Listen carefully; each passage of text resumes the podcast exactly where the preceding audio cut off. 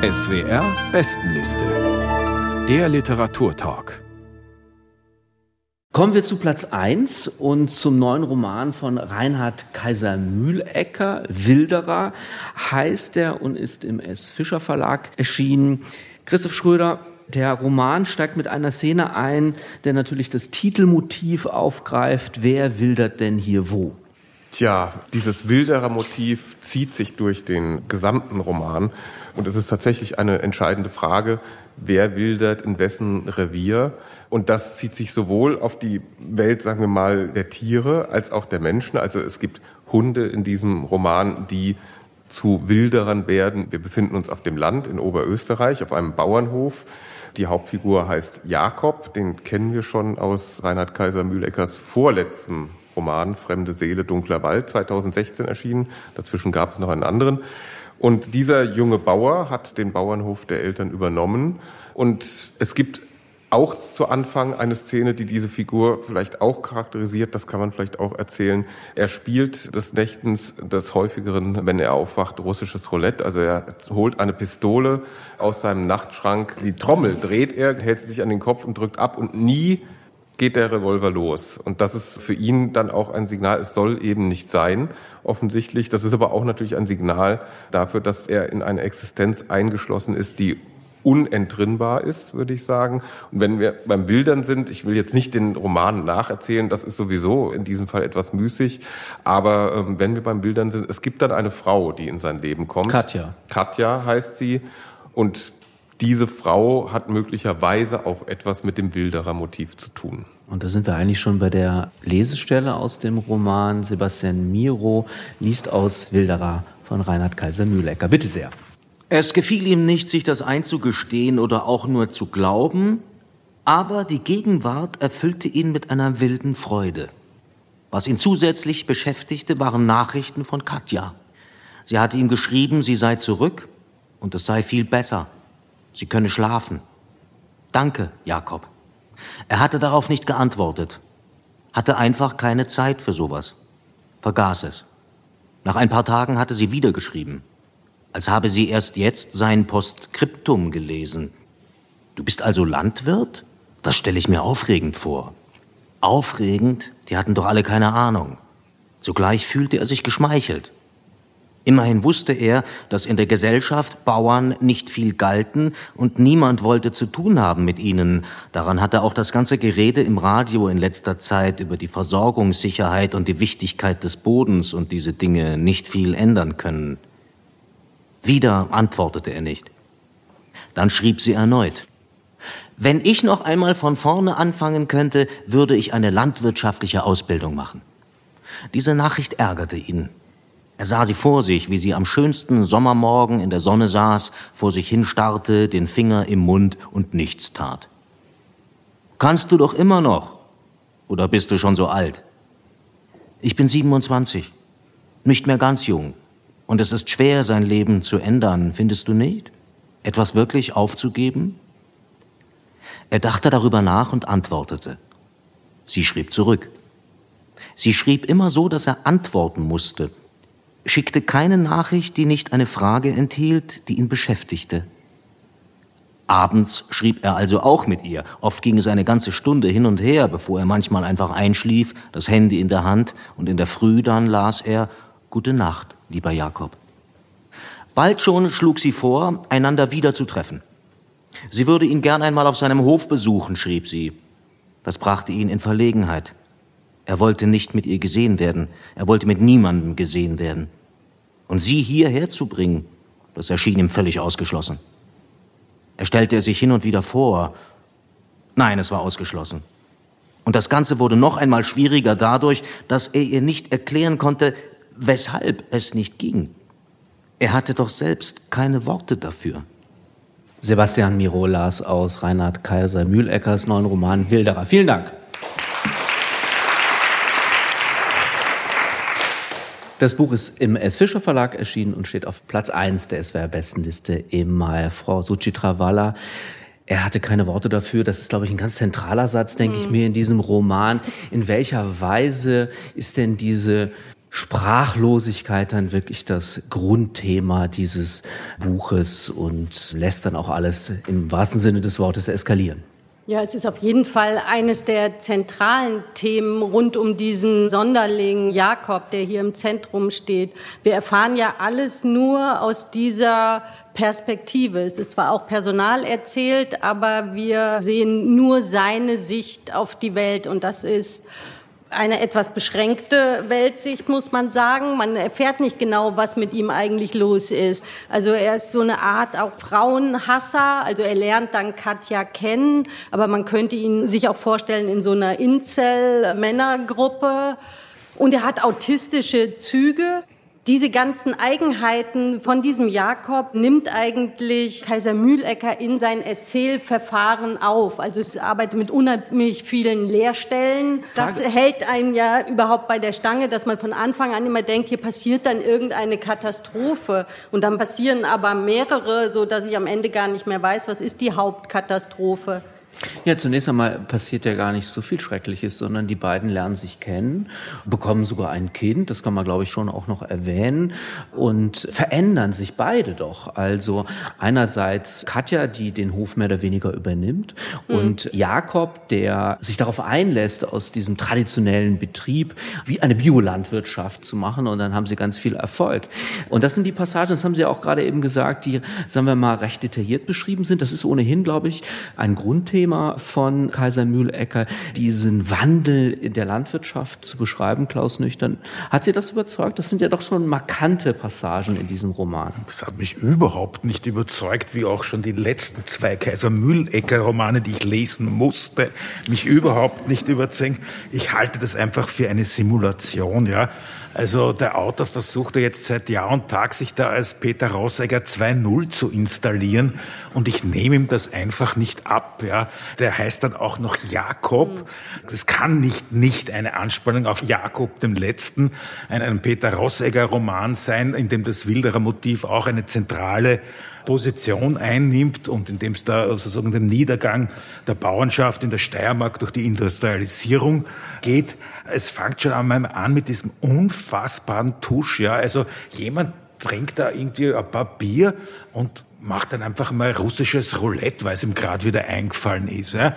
Und man weiß von Tschechow, wenn im ersten Akt ein Gewand an der Wand hängt, dann, dann muss es irgendwann mal losgehen. Es geht dann so auch nicht los. Es gibt nicht nur sehr viele Leerstellen, die mich aber wirklich geärgert haben, weil man dachte, ja komm jetzt Bursche, jetzt sage mal, was ist denn diese Last der Vergangenheit, der über dir schwebt? Es gibt auch wahnsinnig viele Leerläufe.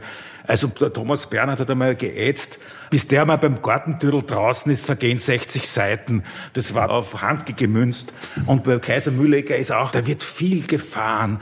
Dann wird ins Auto eingestiegen, dann geht's zum Lagerhaus, dann sitzen bei rum, dann müssen Gummistiefeln gekauft werden.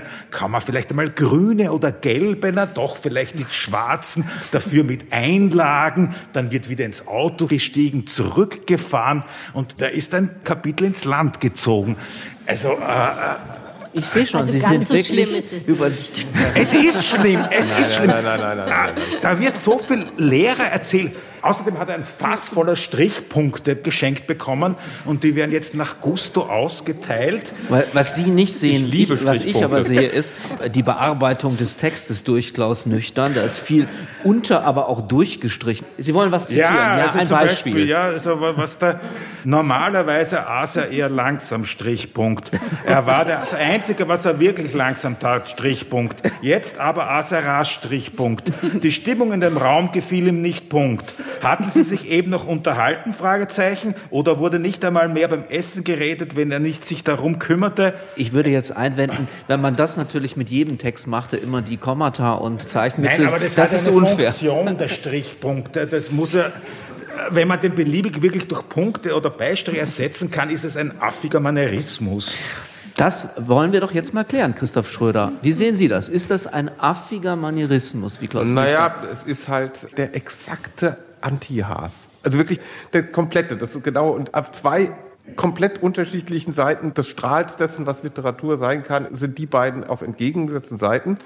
dann ist es tatsächlich eine Frage dessen, was man von Literatur möchte und was einen an Literatur interessiert, zu welcher Seite man zuneigt.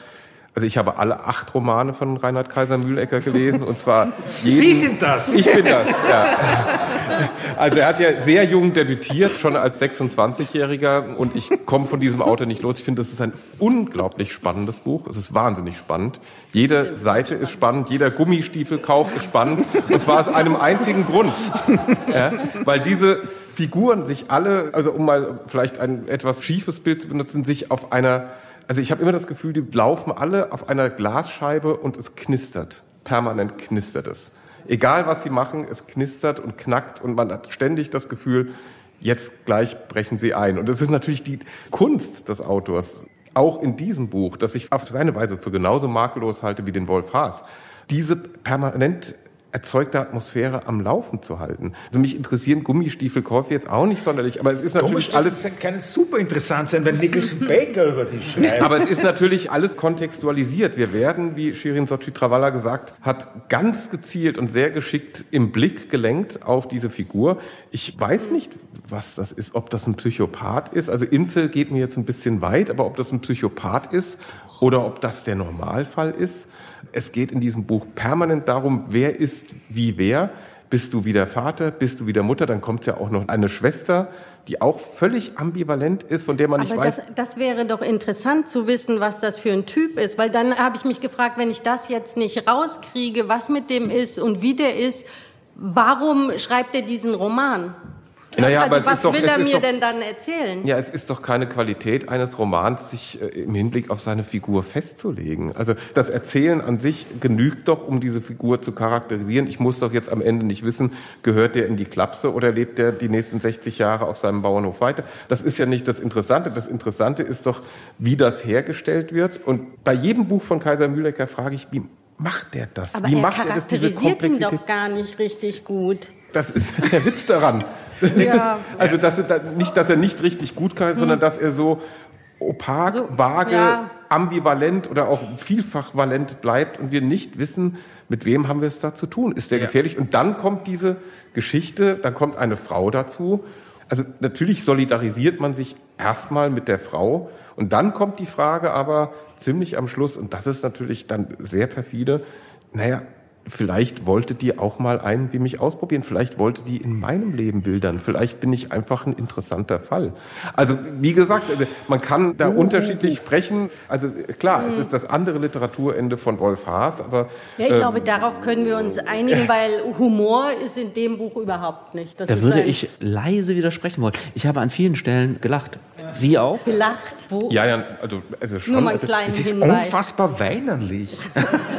Dieser Typ geht einem so auf die Socken, ja, weil, man, das- weil diese, dieses Elend eigentlich ständig nur daher behauptet wird. Und es ist auch völlig inkonsistent. Und da würde ich Ihnen total widersprechen. Das sind keine interessanten Lücken. Man kommt an diesen Typen einfach nicht dran. Dass er ein Psycho ist, ist es klar. Das ist ihm Mir nicht. einsichtig. Na sicher, er will irgendwie ständig Leute mit Steinen erschlagen. Äh, Naja. Entweder die Schwester oder den Vater.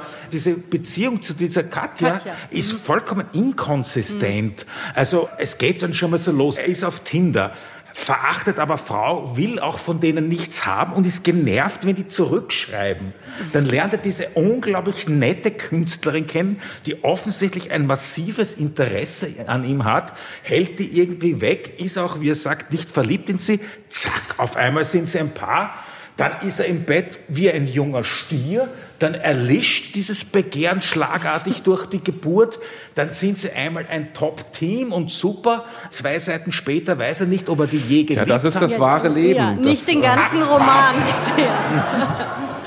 Das ist eine, so, so, Das, äh, so stellen so- sich einfach deutsche Literaturkritiker äh, die österreichische Provinz vor, weil die Deutschen immer auf die falschen Österreicher reinfallen. Das musste jetzt noch Ja, das kommen. musste jetzt tatsächlich noch kommen, Ja, aber es also ist wir- natürlich wir nicht wahr. Denn wenn ich noch eines sagen darf, also das alles, was Sie jetzt gegen diesen Text in Stellung bringen, ist natürlich in Wahrheit Teil seiner Qualität. Wenn Reinhard Kaiser Mühlecker eines hat, dann wirklich ein unglaubliches Gespür für die Einführung und vor allen Dingen auch das Abbrechen von Szenen. Also wenn er irgendetwas kann und weiß, dann ganz genau, wann er aufhören muss zu erzählen. Und diese literarische Qualität dieser Leerstellen, als Malus gegen das Buch in Stellung bringen zu wollen, das finde ich dann jetzt doch auch schon ein bisschen gewagt. Also ich habe gelernt, es gibt die richtigen und die falschen Österreicher. Ja. Welche Romane jetzt welche sind, das haben wir heute jedenfalls nicht letztgültig geklärt.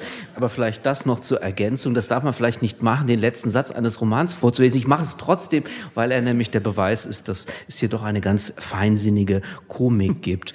Und dann setzte Jakob die Kopfhörer auf und schaltete das Radio ein, drehte den kleinen Knopf ein wenig weiter, so war es gut, laut genug. Es lief ein Violinkonzert. Bestimmt war es eines von Haydn oder Beethoven oder Mozart oder Schubert. Sie spielten ja doch nie etwas anderes. Also, Wilderer von Reinhard Kaiser Mühlecker erschienen im S. Fischer Verlag, Platz 1 der SWR Bestenliste im Mai. Vielen Dank für das Gespräch.